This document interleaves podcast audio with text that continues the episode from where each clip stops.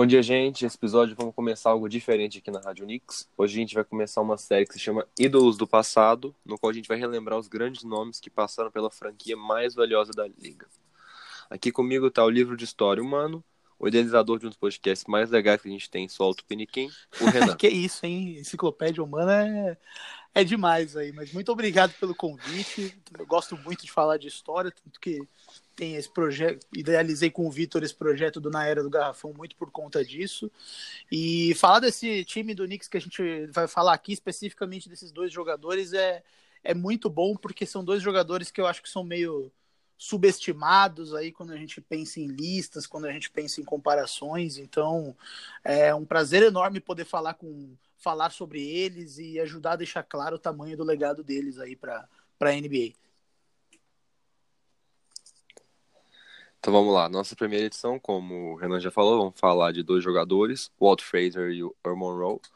Os dois jogaram no Knicks entre 71 e 77, numa época que o Knicks foi conhecido por um basquete extremamente defensivo e coletivo. Os dois entraram na liga pelo draft de 67. O Walt Frazier foi selecionado pelo próprio Knicks com a quinta escolha. E o Monroe foi jogar lá em Washington e só veio para o Knicks nos anos 71 e 72 via troca. É, o Clyde nasceu em Atlanta, né? Tem algumas reportagens meio pesadas falando que ele é uma infância muito pobre, que teve que ajudar bastante a mãe dele, porque ele tinha nove irmãos. Do Moron não acho coisa, mas ele é Exatamente. Falando primeiro do Fraser, né? Ele nasceu em. Ele é de Atlanta e, e, ele viveu na época que existia a segregação racial, né? Então ele teve muitos. Ele não teve uhum. muitos privilégios de jogar em escolas boas e etc. E os dois têm como característica, eles aprendem os primeiros passos deles no basquete foi jogar em playgrounds e em, em quadras em bairros periféricos, né? É, que era o que, que era o que ele, onde eles conseguiam jogar basquete, né? E o Fraser e o Fraser onde tinha oportunidade, e, e é né? interessante que cada um tem teve uma nesse nesse começo os dois tiveram um começo praticamente oposto, né? Porque o o Monroe ele virou Sim. o Black Jesus, né? Ele virou uma lenda dos playgrounds com aquele estilo dele, com aquelas jogadas plásticas e etc.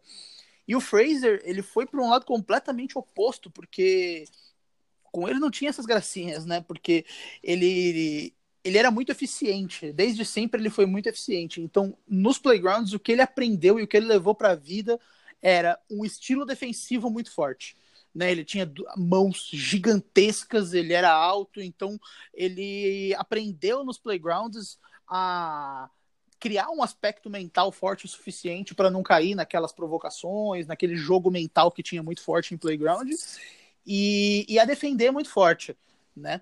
Mas ainda assim existia um preconceito muito grande com jogadores negros, né? Existia aquela máxima que esse jogo jogado em playgrounds não era inteligente, não vencia campeonatos, aquelas bobagens que alguns brancos racistas inventavam na época. Então o Fraser ele foi para uma segunda para um, uma faculdade inferior, né? Ele já era uma, muito diferenciado, mas ele acabou caindo para quinta escolha, não foi uma escolha top 3, porque ele jogou na segunda, não sei se foi na, na, na NAIA lá, ou se foi na segunda divisão da NCAA, mas ele jogou numa, numa, numa divisão inferior, assim, ele não jogou na elite do college. E ele foi o melhor jogador, ele foi uma estrela naquele, naquela época lá, e aí ele acabou sendo a quinta escolha pelo, pelo Knicks.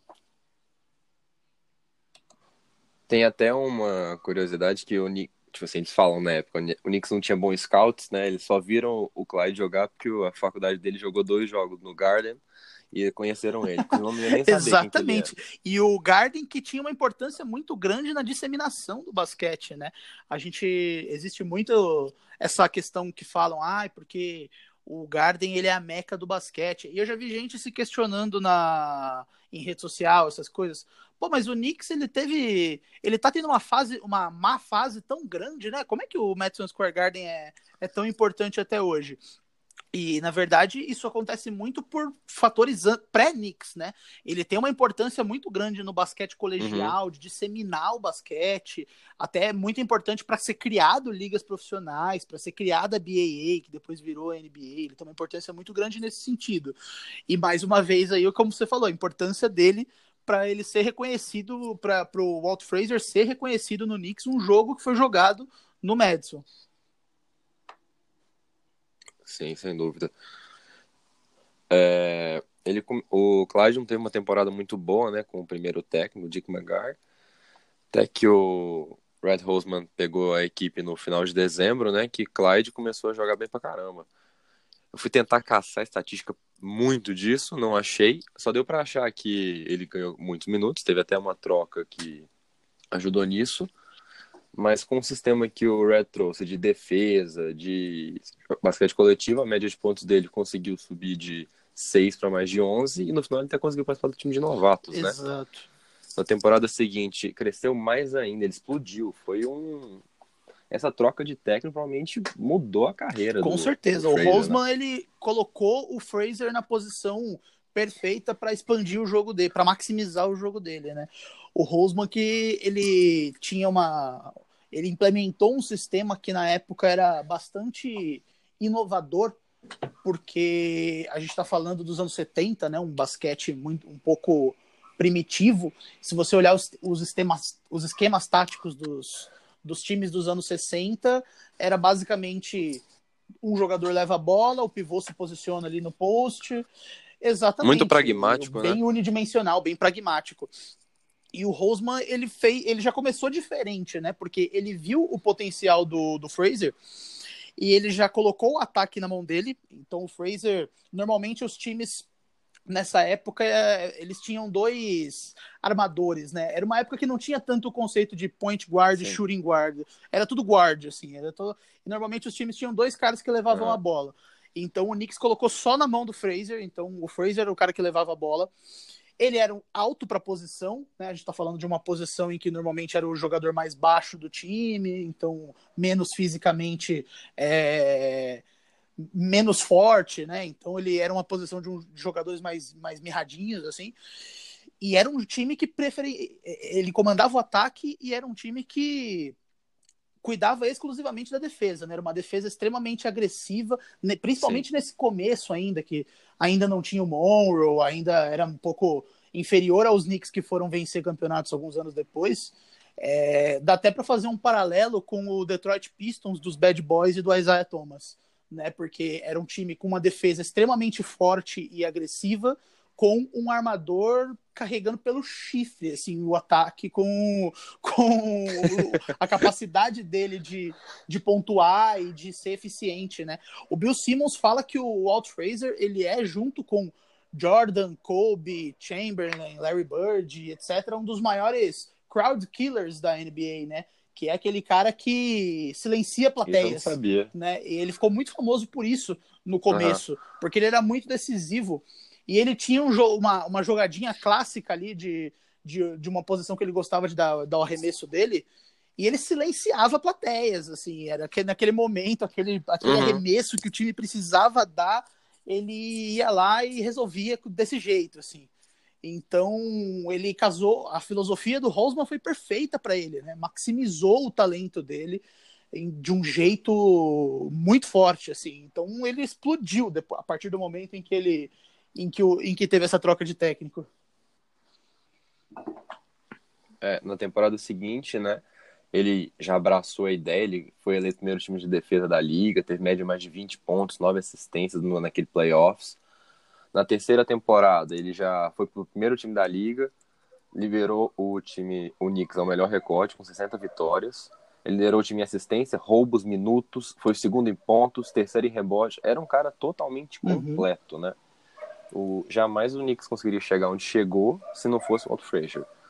É, nos playoffs eles venceram o Bullets, depois o Bucks.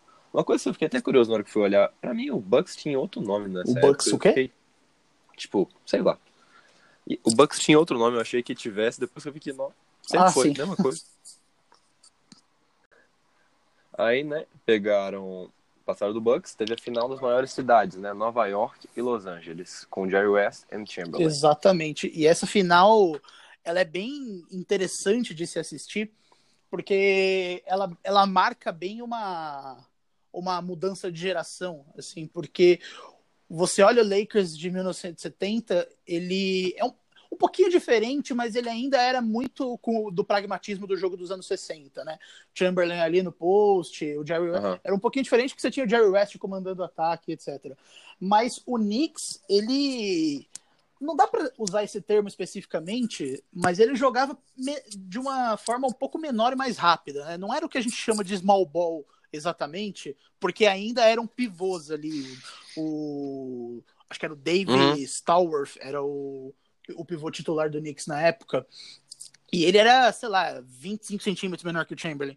E, mas era, era um time menor e mais coletivo e jogando de forma diferente do em relação a um time clássico, né?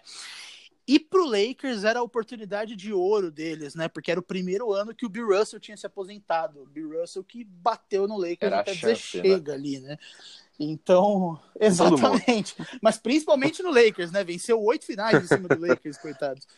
Então, cara, o Jerry West ali Coitado, nunca não, tinha sido campeão. O Will Chamberlain tinha ganhado um título, tinha ido para Los Angeles. Então, assim, a, a ida do Chamberlain para Los Angeles, ela é meio que um movimento muito marcante, porque foi, foi, a gente pode fazer o comparativo com a ida do Duran para o Warriors, por exemplo. Nossa, um time que já brigava por título recebeu um dos melhores Ainda jogadores pego, da história. É. Então, é, era meio que um time visto como um super time, né? E todo mundo apostava no Lakers, assim, por mais que o Knicks fosse bom, Sim. não existia uma alma viva que dizia, não, agora, agora que não tem Bill Russell, o Jerry West vai ganhar esse, esse torneio com o pé nas costas, assim. E de uhum. fato, o Jerry West tem uma atuação brilhante na série, assim, é, eu não tenho os números aqui, mas ele faz, ele só não faz chover naquela série, ele, ele é completamente decisivo. Então é uma série de muito boa. É, eu acho que esse ano é o primeiro que a gente já começa a ter jogos completos disponíveis na internet. Então eu acho que até existem é, esses jogos do Aqui, Renan, desculpa te, te atrapalhar um pouquinho, peguei os dados aqui de West. 30 pontos, 7 assistências, de média, né? O jogo. e a gente ainda não tinha médias de roubo de bola, que ele é um dos melhores na, na é. posição de todos os tempos, assim. Então, jogando 47,8 minutos é, então, partida. descansava 15 segundinhos ali e de resto vai para o jogo. E jogando contra um time de uma defesa extremamente forte que era desse Knicks, né? Sim. Sendo marcado pelo, pelo Fraser. Então, é, ele, ele cumpre as expectativas da parte dele, é, mas ele acaba não conseguindo de novo, né? É, foi a história brilhou pro lado do Knicks, que de fato merecia era um time que estava. Foi uma história triste pro lado do Lakers, mas é uma, é uma final. A gente tem alguns jogos completos, é uma final marcada por caos puro, assim. É, é muito equilibrada essa final. Eu acho que tem alguns momentos marcantes dela, né? Um a favor do Lakers, dois a favor do. Na verdade, os três a favor do Knicks, né? Um deles é aquela bola que é a bola da carreira do Jerry West, né? Que é no jogo 3, se eu não ah, me engano. Que, a... que o, o Knicks está vencendo por dois ele pega a bola lá da puta é. que pariu, não sei se eu posso falar palavrão aqui, desculpa, e joga para cima e a bola cai. e se existisse linha de três, o Lakers ganhava aquele jogo pontos, e talvez né? ganhasse a série, porque foi 4 a 3 mas não, mas não conseguiu. Mas como não tinha linha de três, foi para prorrogação e o Lakers perdeu na prorrogação, né? Esse é um dos grandes Sim, momentos perdeu. marcantes daquela série. Outra é o que aconteceu do, do Willis Reed, né? Que ele se machucou e aí era ninguém sabia se ele viria ou se ele não viria para o jogo. Aí teve o aquecimento, ninguém, ele não apareceu, então todo mundo achava que ele estava fora. E aí. Pô, essa cena é linda e demais. E aí ele vem, né? Ele aparece ali com roupa de jogo, etc. Inclusive a nossa vinheta no Na Era do Garrafão. A cena que o narrador percebe que ele tá vindo e ele grita: Here comes Willis, and the crowd is going wild. Tá todo mundo maluco vendo o Willis Reed chegando, né? E ele joga Não, muito tem imagem, bem. É legal demais. É, tem, tem. É maravilhoso esse momento. E ele joga muito bem para alguém que tá lesionado. Então. Não, e ele, ele tinha sido MVP daquela temporada, né? Então, se ele não jogasse, o Knicks estava. Exatamente. Ele era, querendo ou não, um monstro, assim, naquele, no que ele fez ali. E. E o jogo 7 do Fraser foi nessa série também, não foi? Foi, o, dos 39. Dos 36, 16, 36 19, pontos, 19 17. assistências, 7 rebotes e eu acho que foram 4 roubos. Isso, mas foi- foi nessa série, não foi? imagens. Foi, foi jogo 7. É, então, e aí tem isso ainda por Foi. cima. A maior, uma das maiores atuações da história, né? Até- acho que eu até tenho fácil aqui. Aí eu falo que é maior. Aí você eu pode ser é clubista, maior. né? Porque. Não, clube, tem que, o cara mete 12 de 17 de quadra, 36 pontos, 19 assistências, 7 rebotes com seu pivô entre as, o melhor jogador. Sem uma exatamente. Ofus, Contra o Jerry West. ofuscou o Jerry West né, nesse jogo 7. É. Pô, falou, quem que é o Jerry West? Eu quero o Fraser no meu time. Exatamente. Então acho que essa série foi muito. Ela teve todos os elementos, assim, né? Que. pra- Pra deixar o fã maluco, assim. E, e a N... Ah, pra NBA dúvida. era muito importante isso estar acontecendo com o Knicks em Nova York. Porque. Por uma questão de grana, né? O Knicks, ele. n- Não Ah, importa a fase do time, ele sempre vai ser um dos times financeiramente mais valiosos da NBA. Por jogar no mercado, num mercado gigante que é Nova York, né? E. É, hoje ainda é o mais valioso. Oi? Hoje ainda é o mais valioso. É, então, exatamente. Mesmo miserável. vivendo uma fase não muito boa, ele continua sendo um mercado muito valioso. E até aquela época, e naquela época, se eu não me engano, ele era mais valioso ainda, porque, salvo engano, eu acho que ninguém tinha a capacidade. Não, não existiam tantas arenas gigantes, né? O Celtics, ele não jogava é, no TD Garden. que tinha o gigante. Exato. O Celtics, que era o grande time, ele jogava no Boston Garden, que era pequenininho, ele não tinha ar-condicionado, ele era todo ruinzinho. Então o Knicks Não não, tinha tinha, não tinha. Caraca. E o, o Red Auerbach, que era o, o, o, o grande cabeça do, do Celtics, ele jogava vários jogos mentais, assim. Dizem que ele mexia na, um pouco na altura dos aros do time adversário, depois arrumava no intervalo.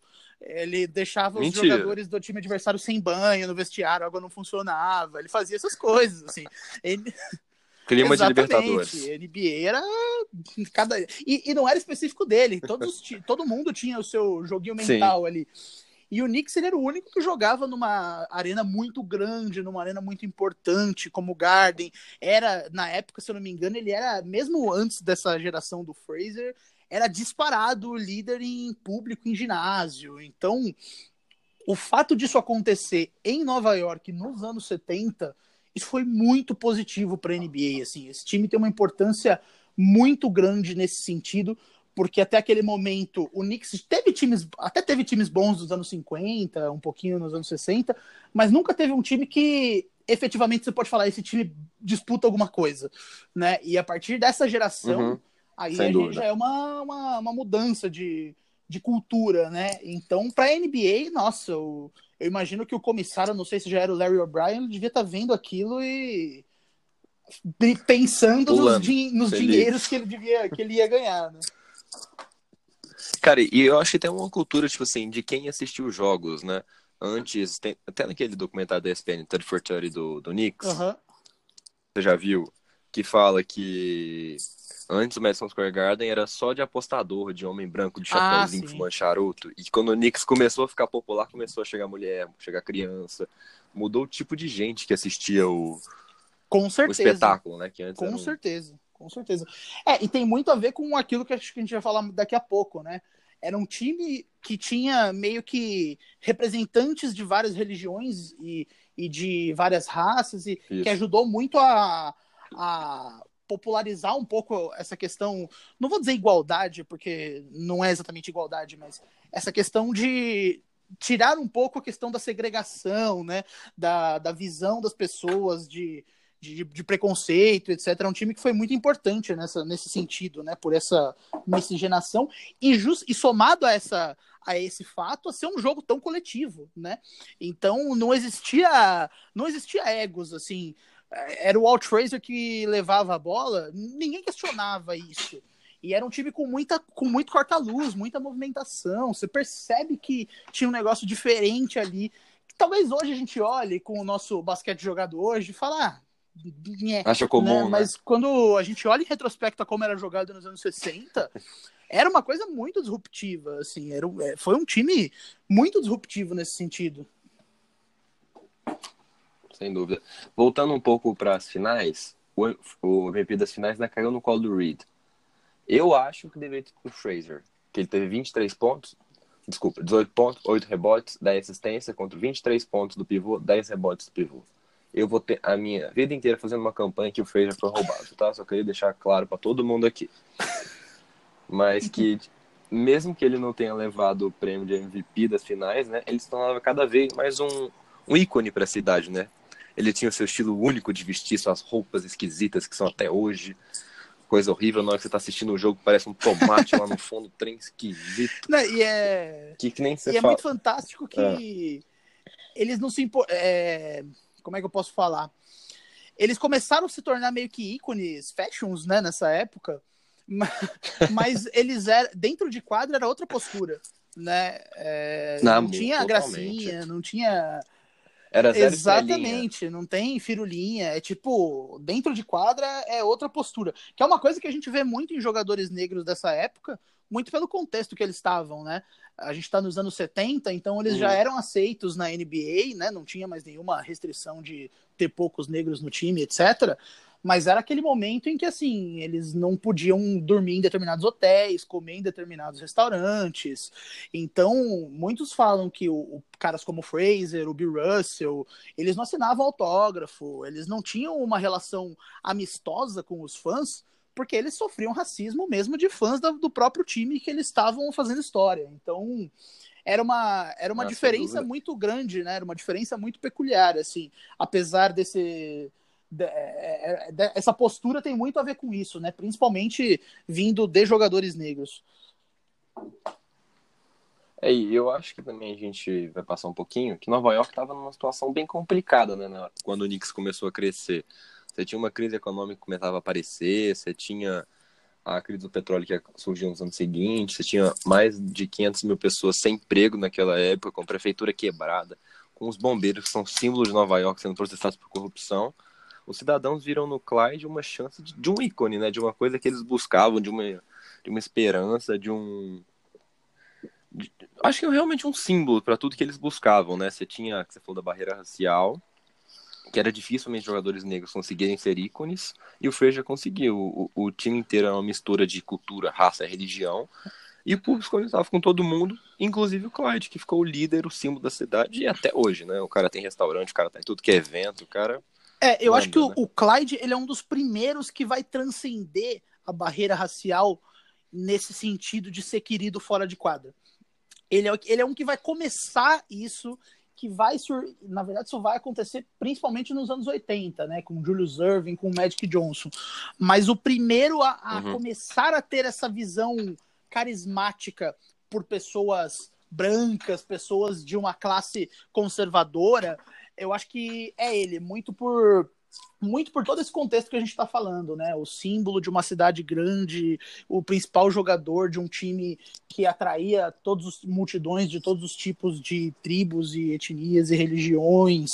Então eu acho que ele tem essa importância grande também nesse sentido de, de ter essa, essa esse símbolo, né? Fora aquilo que eu acho que existe desde sempre, né? Que a gente vê ídolos do esporte como como deuses, né? A gente projeta neles todas as nossas esperanças, todos os nossos as nossas vontades de, de, de ver pessoas role models, né? De ver pessoas que a gente possa se inspirar e buscar orientação sempre.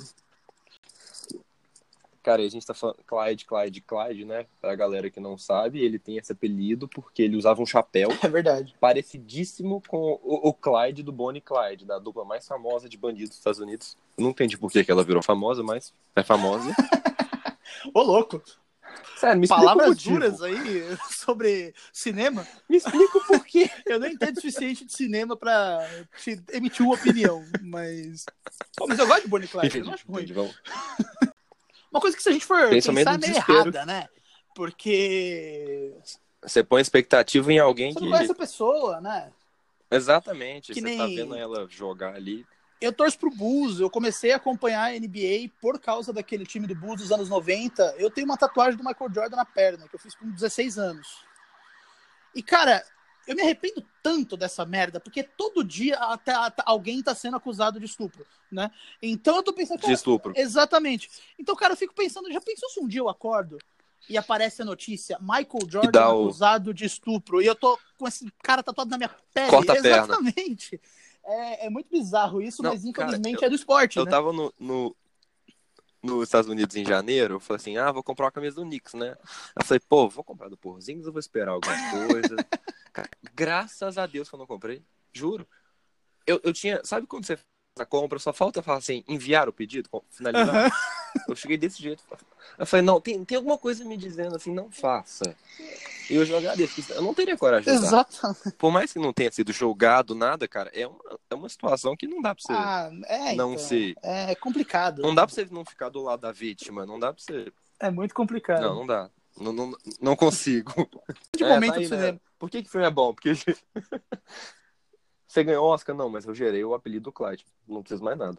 Você ganhou Oscar? Não, mas você gerou um apelido pro, um dos maiores armadores da NBA, então tudo bem. Exatamente. Vamos lá, continuando, parando de fugir um pouco, né? É, nas duas temporadas seguintes, né, o, o Knicks não conseguiu chegar até as finais nem ganhar. Desculpa, chegou às finais.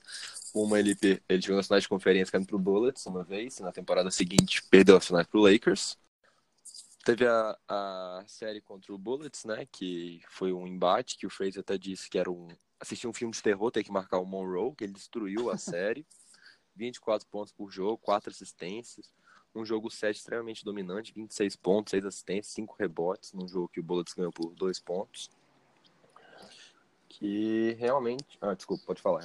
Não, então, essa série ela é interessante porque dá para fazer um comparativo muito com as finais do ano passado, né? Então o, o Knicks vai jogar contra um time que era marcado por um alarmador ali muito habilidoso, muito dominante né, é, em termos de pontuação, muito criativo, mas e contra um, um pivô, um dos melhores pivôs da liga, que era o Wes Unseld, que para mim é talvez depois do Moses Malone o pivô mais subestimado da história da NBA, porque ninguém fala desse cidadão que jogou uma barbaridade na, fui... na carreira dele, assim. Na hora que eu fui olhar os stats, falei, moço, quem Exatamente. é você? Que eu não te Esse cara, é, é, ele era violento. Ele é conhecido como aquele o melhor joga, o melhor pivô naquele passe logo depois que pega o rebote defensivo, sabe? Então tá lá marcando, aí o jogador, alguém arremessa, ele pega o rebote, ele tinha capacidade de virar de costas já no pulo e ele era muito bom para se jogar em transição, assim, ele era muito dominante lá embaixo no jogo de garrafão. Aquele passe Kevin Love da vida, que ele pega Exatamente, ele era um monstro nesse sentido. Só que o Knicks vai jogar agora com esse time na condição de favorito absoluto que o Lakers estava no ano anterior, né? Então, ninguém uhum. imaginava que o Bullets fosse atrapalhar o Knicks, né? Tava todo mundo na expectativa de ser o de, do Knicks chegar mais uma vez aí, é, de chegar mais uma vez e era final ou era semifinal? É, era final de conferência ou era final de NBA isso? Final, final de, de conferência. conferência. Então era todo mundo imaginando que ele ia para para as finais da NBA. Que ele que, que quem foi do outro lado era o Bucks, certo? 71 é o ano que o Bucks foi campeão. Deixa eu conferir aqui. Pode ir, né, que certo. eu vou caçar. E aí, é, eles são surpreendidos, eles fazem uma marcação, eles replicam no Wes Unseld a mesma marcação que eles tinham feito no Will Chamberlain, que é, eu jogo com um time mais baixo, mas a gente vai marcar com mais agressividade as linhas de passe, então a gente vai impedir que a bola chegue no Chamberlain, é, no, no Unseld, e, nesse, e eles executam bem essa marcação, Agora, o que eles não imaginavam era que o Earl Monroe fosse destruir o, o backcourt do Knicks do jeito que ele fez, né? Ele foi completamente dominante no, na série inteira. Foi o principal pontuador da série, se eu não me engano.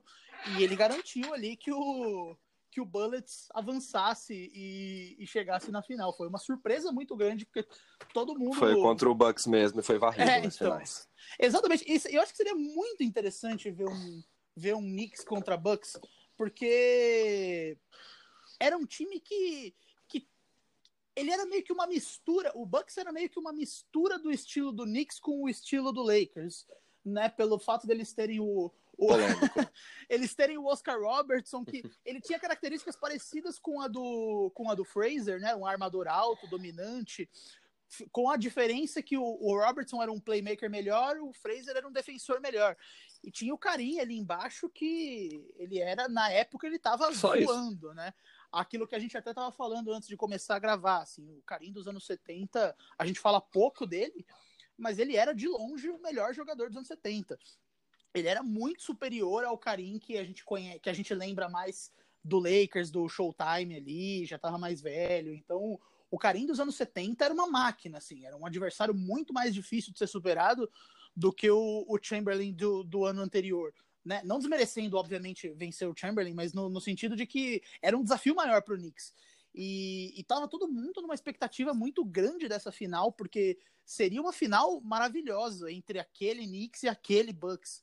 E acabou não acontecendo aí, o Earl The Pearl Monroe acabou atrapalhando aí essa. Acabando essa com a brincadeira. É, e no Knicks conseguiu para os finais, perdeu para o Lakers. Ficaram meio revoltados, não conseguiam passar pelo backcourt do Lakers. Fizeram uma polêmica troca, né? Que conseguiu juntar esses dois armadores que a gente tanto fala. No início da temporada 71-72, o Knicks adquiriu o próprio Morrow, que destruiu eles alguns anos antes, por dois jogadores de dinheiro para tentar competir com o backcourt do Lakers. A polêmica aconteceu principalmente porque era um jogador que gostava muito de ficar com a bola, que não combinava do, do Knicks, né, segundo principalmente a mídia de Nova York, que é um pouco, como a gente sabe, um pouco revoltada com a vida. Que... E também tinha a questão do preconceito, você já falou, né, do estilo do jogo do Monroe, de ser um estilo de playground, que era muito comum na ABA, mas que na, NBA eles falavam que era um basquete mais inteligente, que o jogo não combinava. Mas que na dupla, né, que seria depois conhecida por Rolls Royce Backcourt entregou uma sólida defesa, conseguiu encaixar um no outro, né? As falhas um do outro se complementavam. Tanto que o Clyde falou depois a frase: Eu sou o gelo e ele é fogo. Algo que até o Cousins repetiu quando foi trocado para o Pelicans, né? Uhum. Para falar de sua química com o AD, que eram dois jogadores que encaixavam muito bem. Exatamente. A... E, as... e a... a insegurança em relação ao Morrow vindo pro pro Knicks fazia muito sentido. Primeiro porque, de fato, o Morrow ele era aquele pontuador dos playgrounds, né? Então ele era um cara que demandava muito a bola. Então ele segurava muito, ele boa parte do ataque do time consistia naquela isoball, né? Então ele pega a bola de um lado, o time em todo vai pro outro lado e fica ele no uhum. X1 ali, porque era onde como você Exato, era como você maximizava Dá o talento dele, porque ele. ele. era um bom pontuador, ele era muito criativo, então era assim que, que você fazia o, o cara explodir. No Knicks era outra história. Então, no Knicks, se ele, se ele viesse, e se eu não me engano, ele teve uma lesão muito dura, acho que no ano anterior, não sei. Ele teve uma lesão em algum momento aí, não sei se foi um pouco antes, ou se foi um pouco depois, ou se foi durante. Teve, teve, teve problema do contrato, ah, sim, que ele, sim. entre aspas, não, não aceitou e fizeram Exato. a troca dele. E a lesão, ele queria mais dinheiro, mas o não queria dar dinheiro. De se ele teria a mesma produtividade ofensiva depois da lesão. Então, ele era, era de fato um risco muito grande. Né? Uhum. E, o, e quando ele foi pro, pro Knicks, surgiu essa insegurança.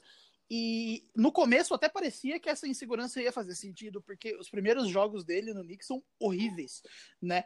Ele tem que aprender a jogar sem bola. O Knicks não Terríveis. abre mão do estilo para melhorar a capacidade dele. Então, o ataque continua sendo organizado pelo Walt Fraser. Você, filhão, vai ter que aprender a jogar sem bola. Então vai se, se movimenta, faz corta-luz aí. e aí é uma adaptação. Pode ter demorado um pouco, mas ela acontece, né? Pela, pra surpresa de todo mundo o, o Monroe ele acaba se adaptando bem a esse sistema posteriormente. E aí o Knicks, que já era um time fortíssimo, ele, ele vive o seu ápice, assim, né? Para mim, o Knicks de o Knicks de 72, uhum. ele é o, o melhor Knicks de todos os tempos, assim, já entrando numa polêmica, mas para mim aquele é o melhor time de todos os tempos, assim. É, é um time que mistura tudo, né? E que é bem menos lembrado que o do outro ano, né? É bem menos lembrado sim, sim. Ano, gente é, mas eu, eu, acho que o de 72 ele é, ele é melhor, assim, ele, ele, ele tem um poderio ofensivo maior, sem perder o estilo e, e a defesa ah, agressiva. Ah, o Moore, que também não era lá aquelas coisas defendendo, ele vira um defensor regular no Knicks, então foi, foi uma adaptação que todo mundo duvidou, mas que acabou dando certo e foi super produtivo para eles. Eu sei que nas primeiras temporadas juntos o Monroe sofreu para encontrar seus chutes, né? Na última temporada com o Bulls ele tinha 20 pontos por jogo, na primeira com o Knicks ele foi para 11. Na temporada 72-73 que eles encaixaram, tiveram o ápice, né? Teve o título. O Monroe se encaixou, teve 15 pontos por partida com 49% de aproveitamento. Uhum. Frazier, um cara completo como sempre, né? 20 pontos, 7 rebotes, assistências. E nas finais teve a batalha contra o Lakers, né? Redenção. Mas dessa vez só deu Nova York. A, a dupla destruiu, tem, os dois combinaram para mais de 32 pontos por partida, 10 rebotes, 10 assistências. E o prêmio de MVP novamente caiu no colo do Willis Reed. De novo, mais uma polêmica, devia ser do Clyde, mas eu vou parar de entrar nessa polêmica. Tô, Tem continuo... um certo jogadorzinho aí que tá, tá entrando numa polêmica parecida agora, né? Um jogador que tá ganhando o título e não recebe final de MVP, assim, que já devia ter dois. ah, tem isso. Dá para fazer. Não, é... boa comparação. Boa inclusive, comparação. É... Eu, vou deixar... eu tenho um comentário sobre isso, eu vou deixar pro final, que eu sei que você vai me fazer uma pergunta, eu vou deixar pro final. Tá. Esse segundo título né, explodiu muito a popularidade do Clyde, tanto que ele se tornou o primeiro jogador da história a ter um tênis nomeado com seu nome, né? O Puma Clyde, que ainda tem até hoje. Agora que a Puma voltou forte, com Aiton, Knox, Bagley, Michael Porter Jr., o, o Cousin, todo mundo usa o Clyde, né? Jogam com o Clyde no pé. Hoje o armador tem um contrato vitalício com a marca, né? É uma coisa rara para um, um cara, entre aspas, não tão famoso, mas que essa, principalmente essa segunda conquista que você falou, colocou ele nesse patamar. A dupla ficaria junto até o final do, do temporada 76-77, quando o Knicks trocou o Clyde, que estava sofrendo com muitas lesões, para o Cavs, onde ele jogou só 66 jogos em três temporadas. Nessas quatro temporadas entre o título de 73 e, o, e a troca do Clyde, é, os mais, o mais longe que eles conseguiram chegar nos playoffs foi a final de conferência, que perderam para o Celtics e ficaram fora dos playoffs nas últimas duas temporadas do armador pelo Knicks. Morrow, por sua vez, né, ele não foi trocado e ficou com a equipe até se aposentar nos anos 80. Os dois tiveram as camisas aposentadas. A número 10 do Clyde subiu em 79 e a 15 do Morrow em 86. Para quem estava em dúvida por que o Carmelo usou a 7 no Knicks, porque o Morrow aposentou a 15 dele antes. Os dois são membros do Hall da Fama, né? O Frazier entrou em 87 e o Morrow em 90. É, e foi um time, foi um final. Eu achei que foi, é um final meio triste para essa dinastia. Não sei se é uma dinastia, mas para essa geração do Knicks, porque acabou de forma muito abrupta, né? Porque o, quando o, o Fraser ele começa a ter os problemas de lesões e etc., o time, o ataque do Knicks desaba, né? O time continua Morre. sendo uma potência defensiva mas sem o Fraser ali controlando e ditando o ritmo do ataque, aquele time que continuava tendo é, peças muito boas, né? O Reed, o Monroe teve 20 pontos por jogo aí nos últimos nos, naqueles anos, foi pro All-Star Game, etc. Uhum. Mas o ataque não era a mesma coisa, não tinha o mesmo nível de eficiência, de seleção de arremessos perfeito. Então, que mostra muito de como ele era dominante, né? Então. Como é... que ele era vital, né, para esse sistema. Com certeza, com certeza. Então, foi um final um pouco, um pouco triste para uma geração que poderia ter um final. A gente quer sempre um final feliz, né? A gente quer sempre o final do David Robinson no Spurs, né? Sendo campeão com 40 anos e tendo um, um jogador para suceder ele na lista de. Na, como estrela do time. É isso que a gente quer de, dos jogadores mas, que a gente gosta. Mas o Knicks nunca tem final feliz. O Clyde foi trocado, o Patrick foi trocado, o, vamos botar o Carmelo, o Carmelo foi trocado. Então, tipo assim, o Knicks nunca tem um final feliz, cara. Pois é, então. É um momento. É, não é, é meio triste o final que ele teve, mas eu acho que cara, eles conseguiram marcar uma geração tanto dentro quanto fora de quadra. A importância desse mix para a NBA, para Nova York, para o basquete é gigantesca e ela passa muito por esses dois caras que a gente está focando esse, essa edição aqui, mas estou disposto aí quando você quiser falar sobre as outras peças desse Knicks, né? O David Busher, o Bill Bradley, o Phil Jackson, que querendo ou não, esse Knicks teve uma importância muito grande para a forma que o Phil Sem dúvida, Jackson... no sistema que ele gosta Exatamente, de jogar. Exatamente, assim, é, se o, se o Phil Jackson conseguiu ter um, um, sucesso tão grande com o Bulls do Jordan, com o Lakers do, do, do Kobe do Shaq, tem muito a ver com aprendizados que ele teve nesse time, né? Ele era um reserva, não tinha talvez tanto jogo, tanto tempo de quadra, não era, um, não era muito talentoso como jogador, mas ele. Mas sempre foi muito esperto, né? Exatamente. Né? Inclusive. E raçudo pra Exatamente. Caramba. Inclusive, o primeiro livro que ele escreveu chama Maverick, é de 1978. E, assim, cópia física desse livro é impossível, mas dá para dá pra comprar no Kindle, da, da, para quem tiver interesse. Pra, é o meu livro preferido dele, assim, é, é, até mais legal do que aqueles livros que ele conta do Bulls, etc, porque é um livro totalmente focado na carreira dele no Knicks, e dá, ele, dá para ter uma, uma noção muito boa de como era a liga e de como esse Knicks era diferenciado, assim, é um livro muito bacana que ele escreveu há muito tempo já, e, e é, é muito legal de ver, assim, então, se eu fosse recomendar um material para quem quer saber um pouco mais sobre esse time, eu recomendaria esse livro do Phil Jackson. Porque ele é perfeito. Ele te coloca na NBA nos anos 70 de um jeito muito bacana. Assim. Você tem uma noção muito boa do que está acontecendo e do que fez esse Knicks ser tão especial. É, vamos lá. Só para finalizar aqui, Renan, só para a gente passar um pouco dos recordes do Frazier, né? Ele é o segundo em ponto na história do Knicks, oitavo em rebotes, primeiro em assistência, são seis times ideais da liga, sete vezes no time de defesa, sete All-Star Games e um MVP do All-Star Game. Monroe é o oitavo em pontos. Ele foi duas vezes All-Star enquanto jogava em Nova York, também foi duas vezes em Washington e foi eleito novato do ano em Washington. O Clyde também aparece no top 10 roubos de bola do Knicks. Lembrando que durante suas primeiras seis temporadas, né, o auge, essa categoria não era calculada. Então a gente perdeu muito uhum. estatística. Quando a gente fala das finais, que ele teve 36, 19. Ele teve também quatro roubos que ninguém, na época, anotou, né? Porque uhum. assim, ninguém ligava.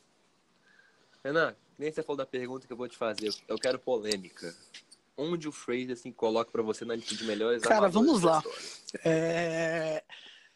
Eu, eu tenho uma opinião que algumas pessoas talvez não gostem eu acho que o Walt Fraser precisava receber os, o, o carinho que o John Stockton merece e vice-versa. Porque eu acho que o Stockton ele é um pouco supervalorizado.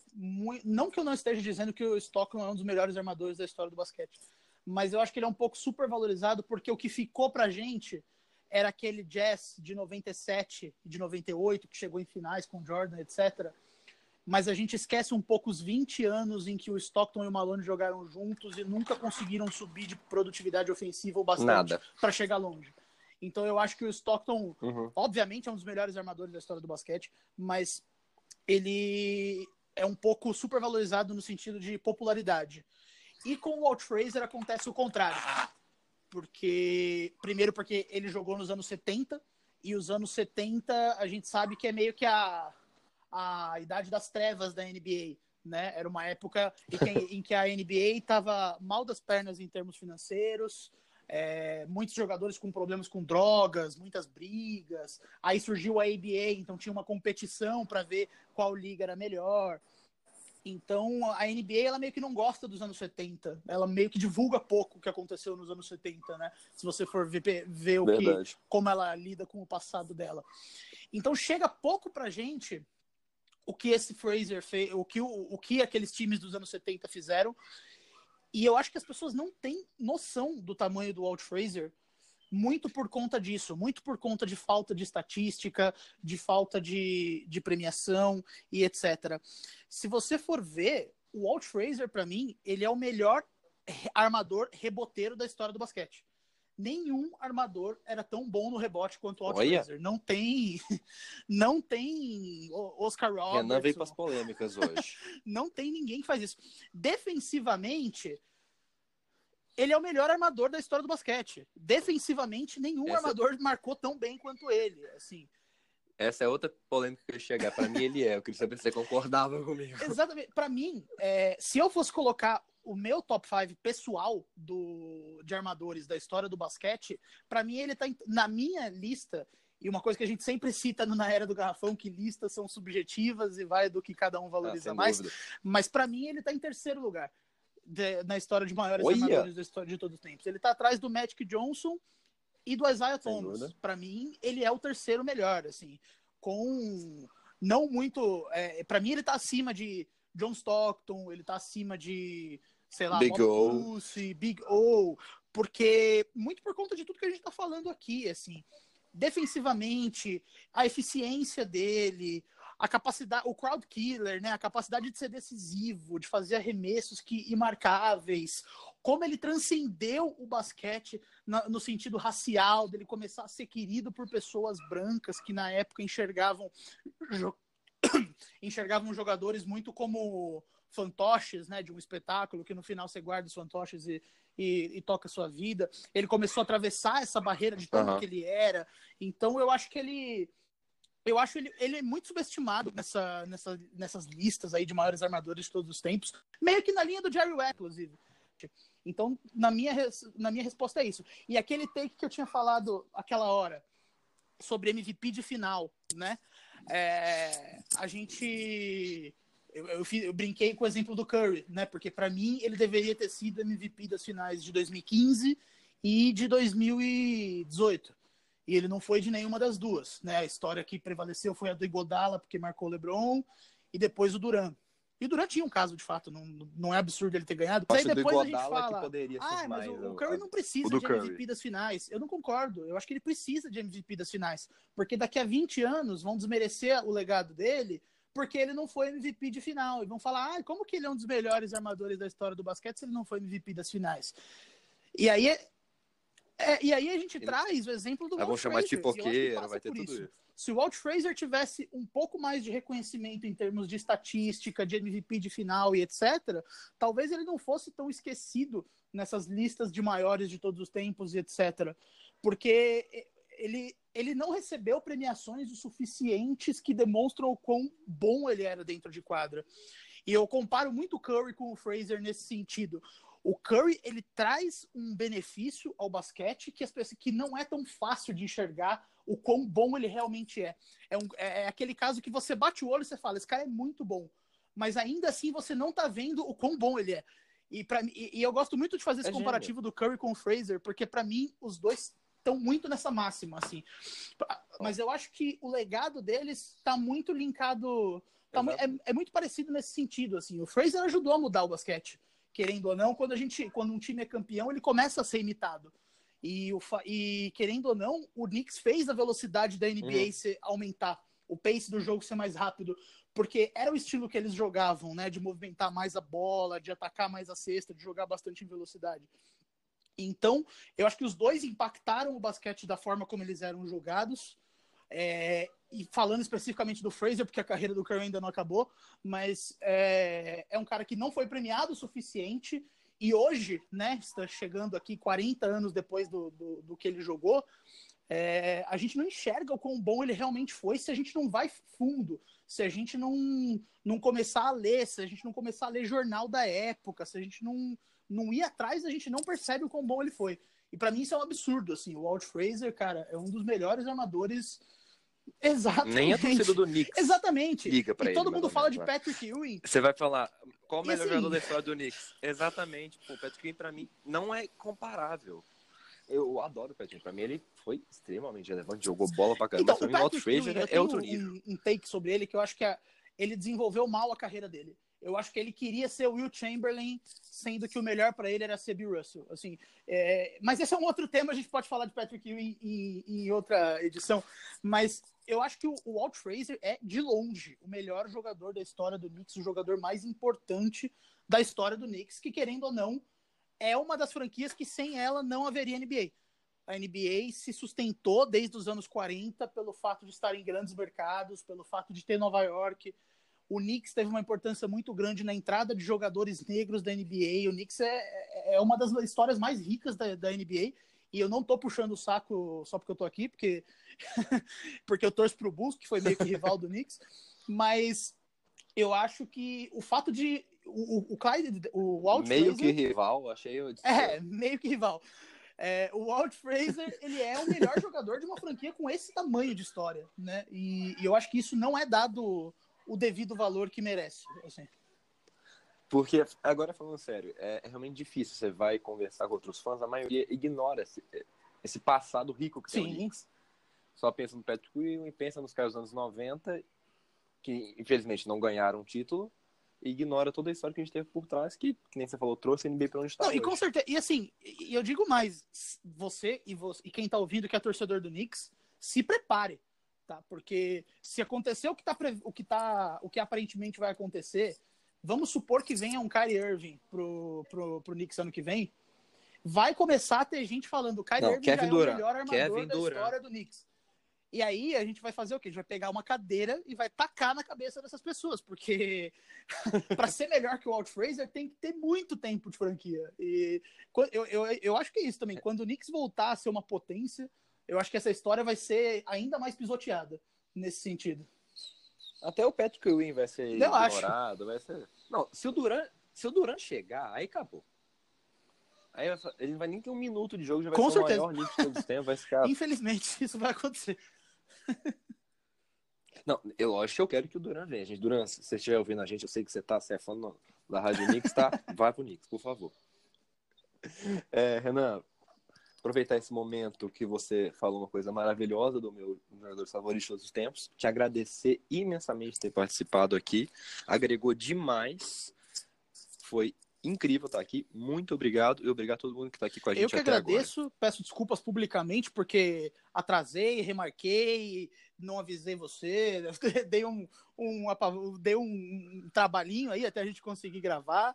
Agora eu estou ouvindo 30% do que você está falando nessa gravação, porque meu celular ainda não está me ajudando, mas muito bom estar tá aqui, parabéns para você também. É, a gente tem algumas páginas que estão produzindo conteúdos maravilhosos e, e essa página aqui é uma delas. Muito bom resgatar a história do passado, porque é muito importante fazer esse trabalho. E poucas falam de passado, né? Muitas falam de presente. Então tá todo mundo falando de Kevin Durant, de, de é, escolha de draft, etc. Mas a gente tem que olhar um pouquinho para trás também e entender por que, que esse time é tão grande, tem uma história tão rica. E, e parabéns para vocês por, por puxarem esse trabalho. Espero ver mais coisas. Espero ver um do Carmelo Anthony, porque eu sei que vocês são muito fãs do Carmelo. E o, e o Carmelo é outro que é, tá sendo escrachado Cara, de forma bem injusta, porque ele não merecia esse, o que estão fazendo com ele. Mas é isso. Parabéns para vocês aí e continuem.